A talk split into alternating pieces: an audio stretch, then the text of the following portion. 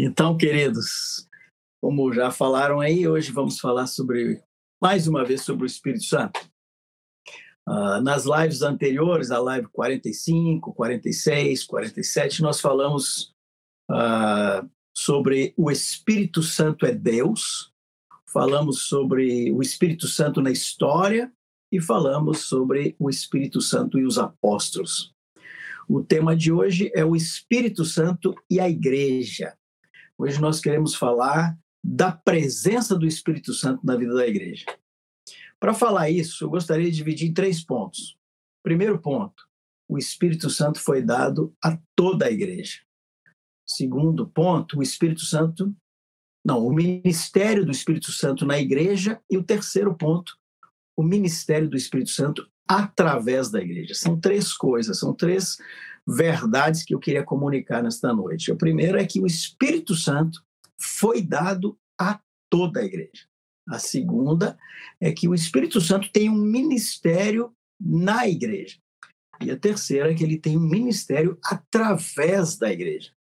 E é sobre isso que vamos discursar rapidamente. Vamos tentar, em menos de 30 minutos, uh, compartilhar isso com vocês. Primeiro ponto é o Espírito Santo foi dado a toda a igreja. O Edmar mostrou na live passada como o Espírito Santo participou, conduziu a vida daqueles que eram os líderes da igreja no seu início, que eram os apóstolos. Nós não podemos esquecer que os apóstolos também eram parte da igreja, de modo que todas aquelas atuações do Espírito Santo que o Edmar trouxe é também a atuação do Espírito Santo na igreja. Mas o Espírito Santo também estava na vida daqueles que não eram líderes. Eles estavam na vida ah, dos irmãos que muitas vezes nós não percebemos a atuação do Espírito Santo como percebemos na atuação da vida dos apóstolos. Mas a igreja, aquela a igreja comum, também recebeu muito da participação do Espírito Santo, como recebe até hoje. A Bíblia está cheia de testemunhos do Espírito Santo na vida da igreja é, o Espírito Santo veio para a igreja, ele não veio só para alguns homens, ele não veio só para os apóstolos, ele veio para toda a igreja. Muitas pessoas experimentaram da manifestação do Espírito Santo na vida delas. Desde o Velho Testamento, lá atrás, nós vemos estas experiências. São muitas as manifestações do Espírito Santo na vida das pessoas. Por exemplo, temos os patriarcas, eh, os sacerdotes, os juízes, os reis, os profetas e muitos outros. Nós vemos na Escritura a participação do Espírito Santo na vida deles. Se considerarmos somente o Novo Testamento, também eh, temos muitas manifestações do Espírito Santo, mesmo antes eh, do dia de Pentecostes. Por exemplo, a vida de Maria, nós temos a participação do Espírito Santo. Uh, na vida de Isabel, a mãe de João Batista, participação do Espírito Santo, na vida de Zacarias, o pai de João Batista, temos Simeão, aquele homem que apresentou Jesus no templo, o Espírito Santo revelou para ele que ele era o Messias, e o próprio João Batista, cheio do Espírito Santo desde o ventre. Depois temos Jesus, depois temos os apóstolos, juntamente com aqueles discípulos que estavam orando, aguardando a descida do Espírito Santo no dia de Pentecostes, e assim cada um que ia sendo batizado recebia e experimentava da presença e das manifestações do Espírito Santo nas vidas deles. É, é importante a gente notar que existe uma grande diferença antes e depois de Pentecostes. Antes de Pentecostes, Deus escolhia algumas pessoas com um fim específico.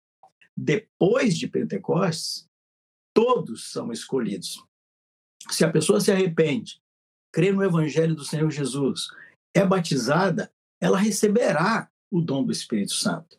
Antes, só alguns escolhidos eram sacerdotes. Hoje, todos são sacerdotes.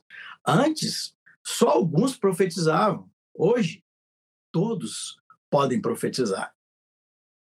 Vamos então ler alguns textos que mostram o Espírito Santo na vida da igreja.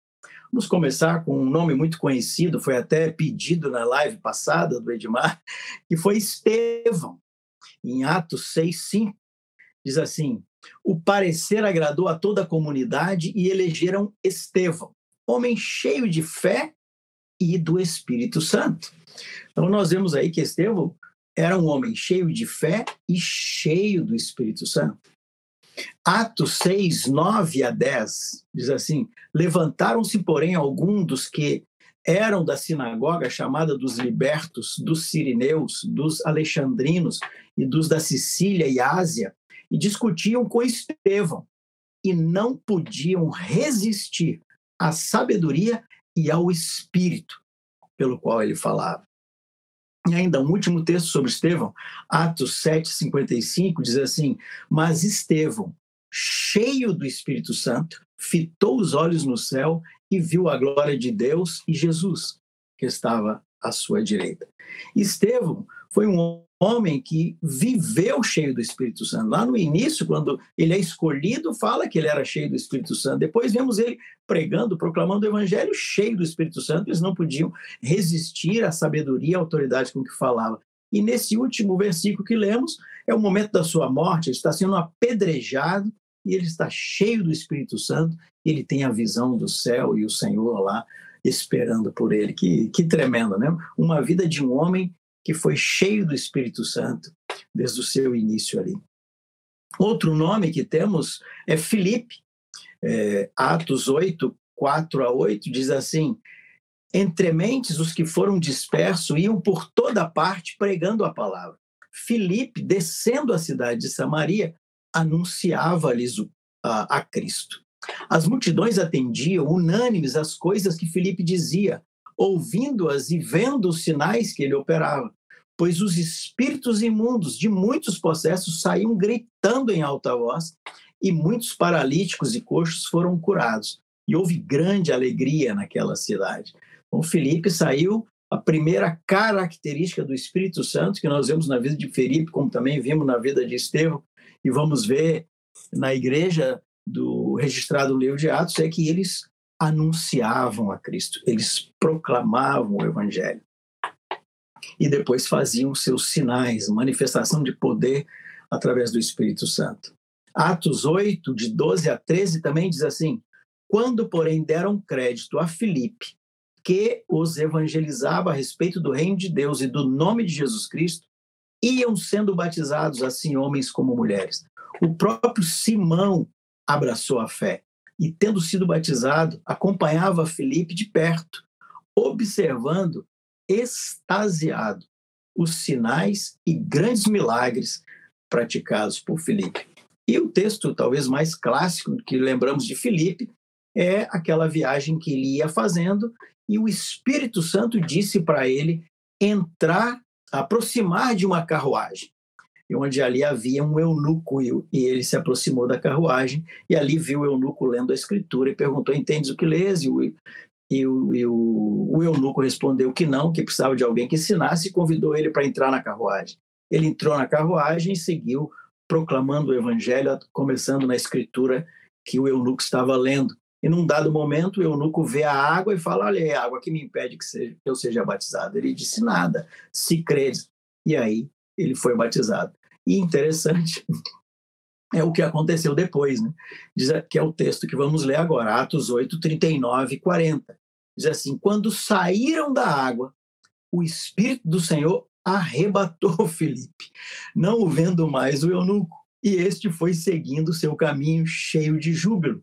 Mas Felipe veio achar-se em Azoto e, passando além, evangelizava todas as cidades até chegar a Cesareia.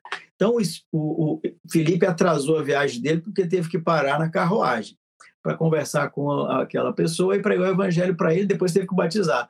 Aí o Espírito Santo foi compensou ele, falou assim, agora eu vou te levar voando. Aí arrebatou o Felipe e ele já apareceu lá em Azoto e lá ele continuou a proclamar o evangelho. Tremendo essa experiência com Felipe. Temos a experiência de Cornélio e a sua casa, aquele homem que mandou chamar Pedro para pregar, foi o primeiro gentio que foi derramado sobre eles o Espírito Santo, que está registrado na Escritura, em Atos 10, 44, 45 também. Diz assim: Ainda Pedro falava estas coisas quando caiu o Espírito Santo sobre todos os que ouviam a palavra. E os fiéis que eram da circuncisão, que vieram com Pedro, admiraram-se, porque também sobre os gentios foi derramado o dom do Espírito Santo. tem o caso de Ananias. Ananias é um discípulo desconhecido, o discípulo que batizou a Paulo. Né? A gente conhece muito Ananias, esposo de Safira, que foi o, o exemplo contrário.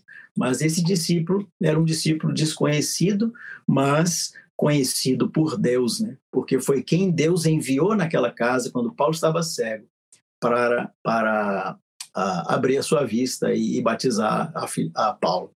E o texto de Atos 9, 10, 12 diz assim: Ora, havia em Damasco um discípulo chamado Ananias. Disse-lhe o Senhor numa visão.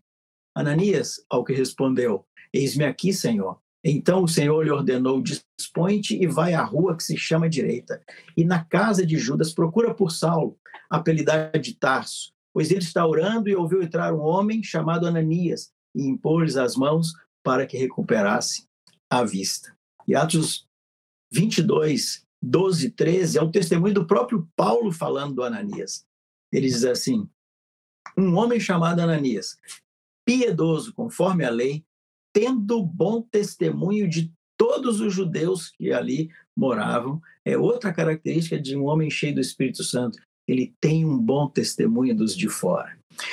Então diz que veio procurar-me e pondo-se junto a mim disse: Saulo, irmão, recebe novamente a vista. Nessa mesma hora recobrei a vista e olhei para ele. Essa experiência de Ananias é uma experiência que uma vez eu tive, também poderia contar rapidamente esse testemunho. Eu fui uma vez a Belo Horizonte, naquela época eu ainda era solteiro e, e minha esposa era de Belo Horizonte, estava, eu fui para lá e ela não estava por lá, ela estava viajando, eu fui a trabalho. Então eu dormi na casa de um amigo. E naquela noite eu tive um sonho. Eu tive um sonho em que uma, uma pessoa chamada Terezinha, ela estava me chamando e eu precisava ir na casa dessa Terezinha. E eu dizia assim, mas eu não conheço nenhuma Terezinha no sonho, né? Como é que, como é que eu vou fazer para chegar lá? Então alguém me explicava onde era a casa dessa dona Terezinha. E eu acordei naquele dia e fui uh, estar com a irmã da minha esposa, né? E eu perguntei para ela assim: Olha, essa noite eu tive um sonho, e, e, no sonho eu ia na casa de uma dona Terezinha, que estava precisando que eu fosse lá. É, vocês conhecem alguma dona Terezinha aqui? Ela disse para mim assim: ah, Eu conheço duas. Eu falei assim: Não, então eu vou dizer aonde ela mora.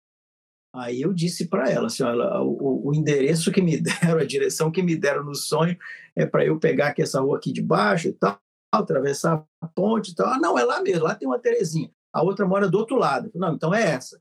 Dá para ir lá? Ela falou, dá, vamos lá, vou ligar para ela. Aí ligou para ela, ela falou, ah, pode vir sim.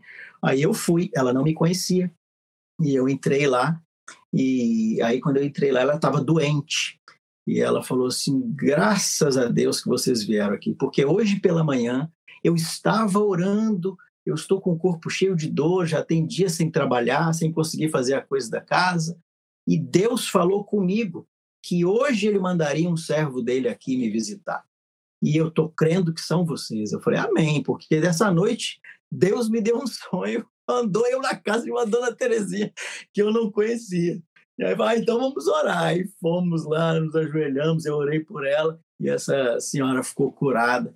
E foi uma experiência muito tremenda, muito marcante, que eu creio que todos nós podemos ter essas, essas experiências com o Senhor, né? Então, esses são apenas alguns textos da, da atuação do Espírito Santo na vida da igreja.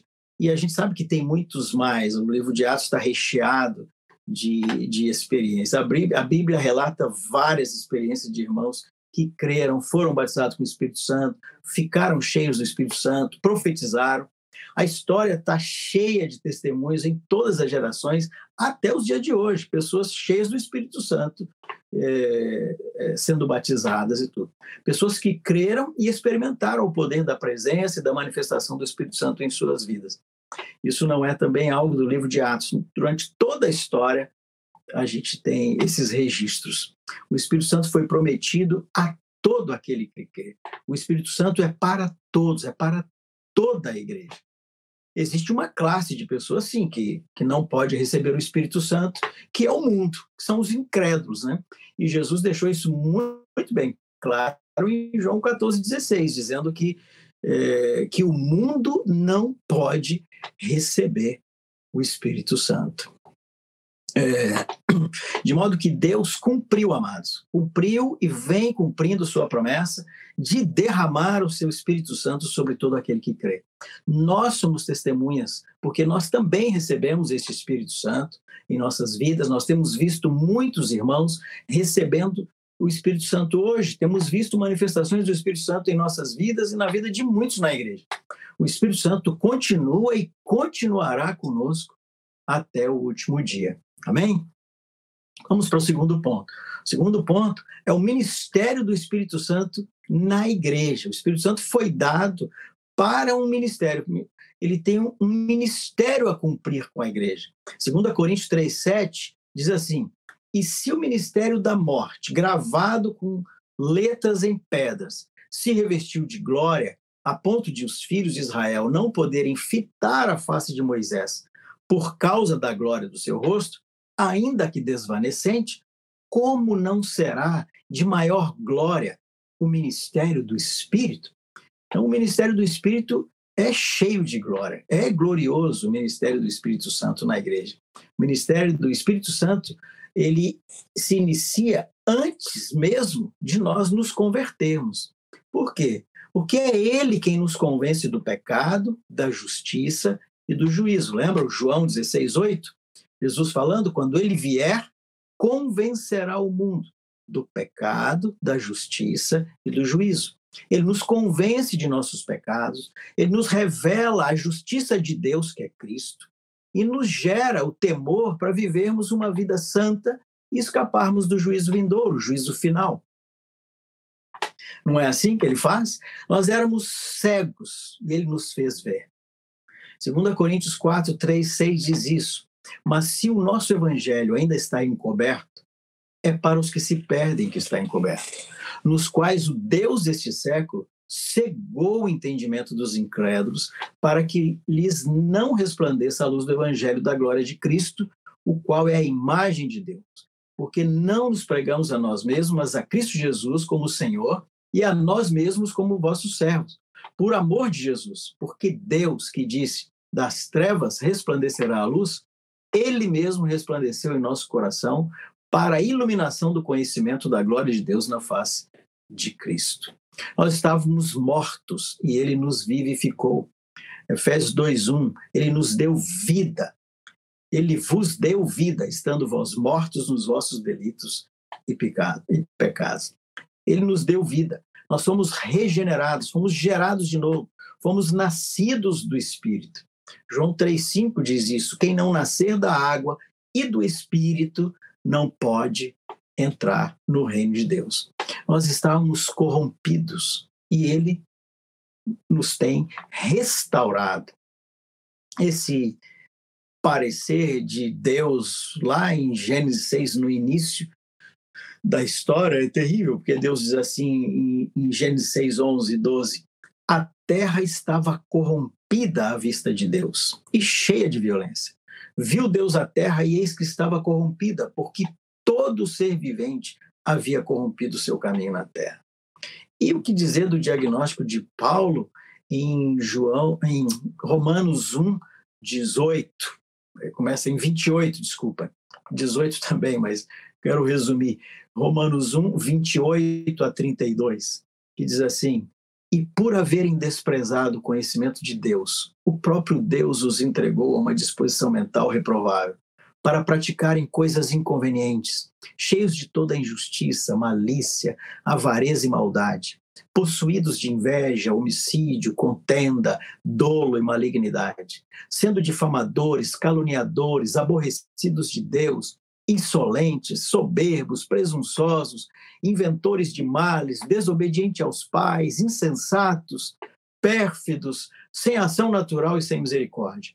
Ora, conhecendo eles a sentença de Deus, de que são passíveis de morte os que tais coisas praticam, não somente as fazem, mas também aprovam os que assim procedem. Esse é um diagnóstico da raça humana. Nós estamos completamente corrompidos mas o Senhor nos restaurou. O Senhor tem feito esse trabalho em nós. O Senhor tem iniciado a obra desde a nossa conversão, desde que nós recebemos o Espírito Santo. Ele vem fazendo é, uma obra em nossas vidas.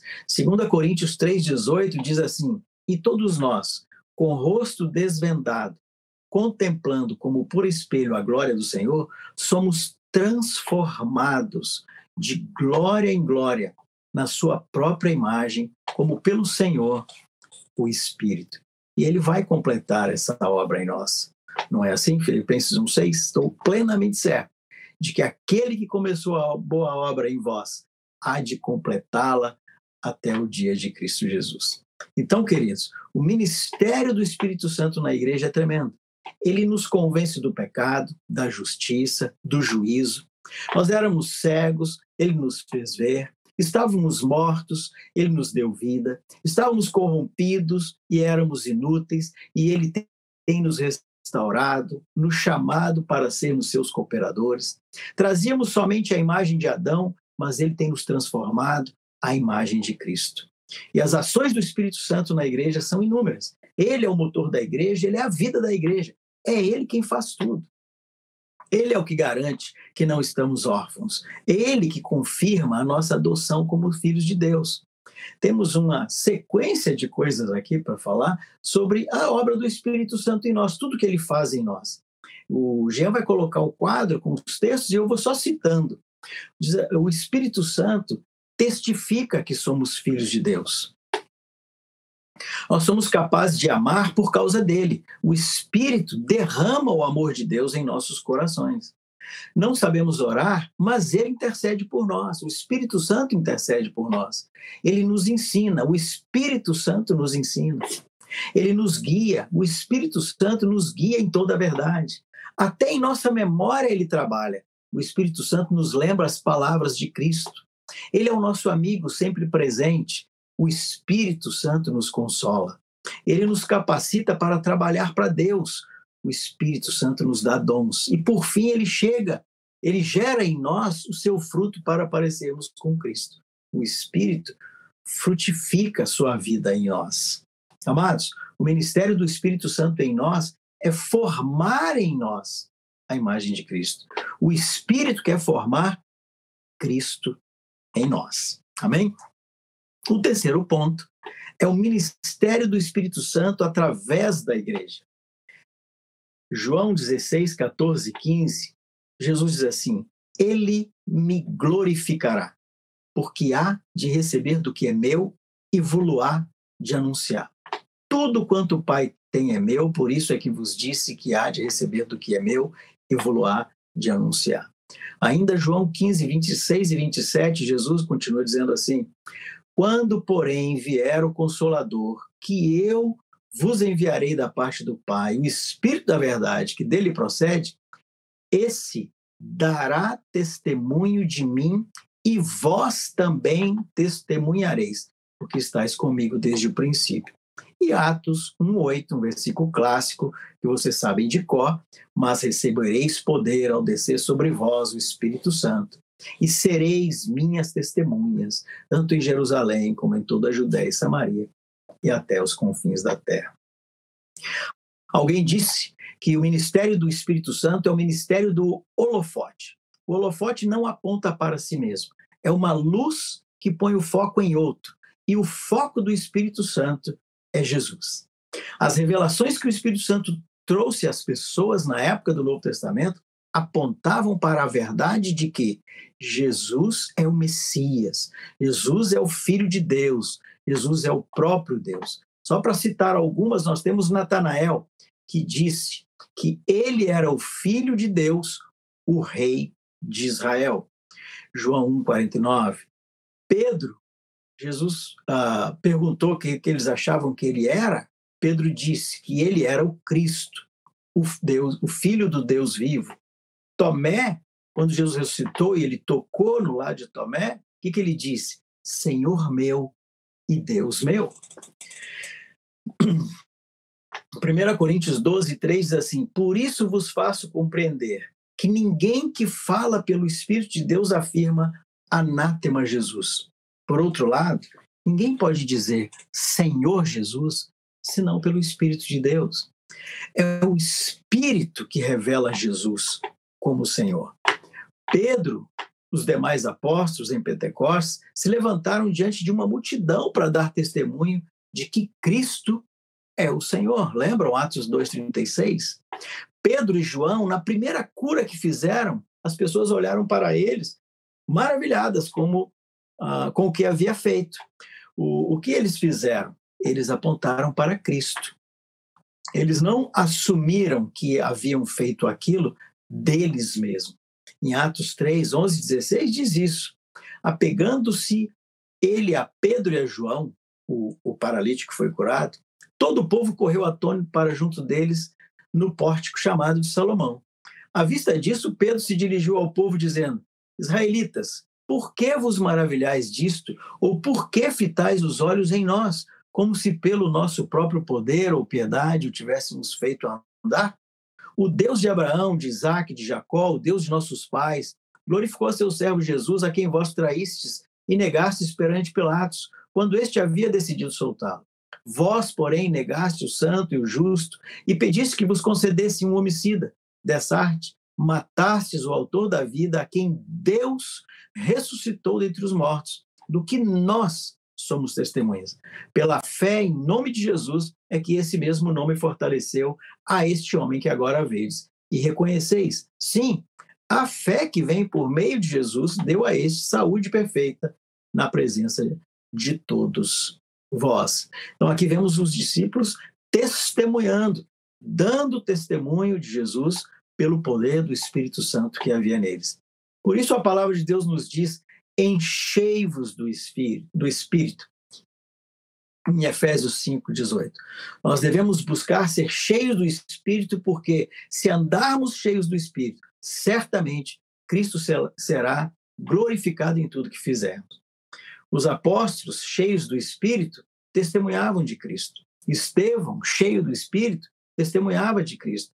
E assim, todos que eram cheios do Espírito davam testemunhos de que Jesus Cristo é o Senhor.